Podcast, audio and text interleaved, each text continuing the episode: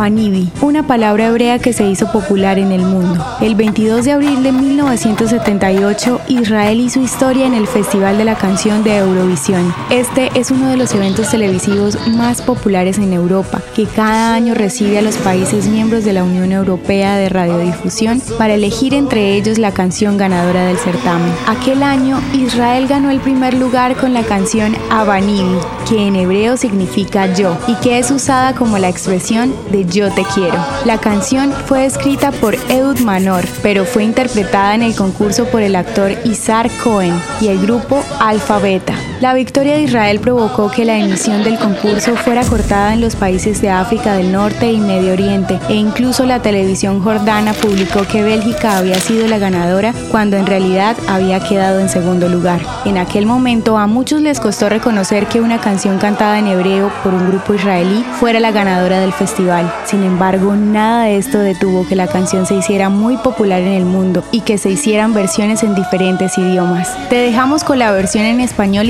interpretada por Carlos Baute. Quizás alguna vez cantaste Abanibi, Te quiero amor. Abanibi quiere decirte quiero amor. Abanibi a Quiere decirte quiero amor. Nunca estás sola junto a mí. Siempre con gente alrededor.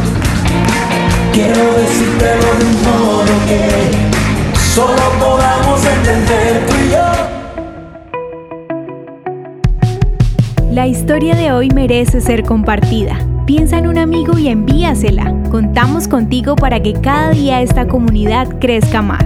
Gracias por hacer parte de Audio Historias de Israel. El contenido original de Audio Historias de Israel fue provisto y realizado por Philos Project.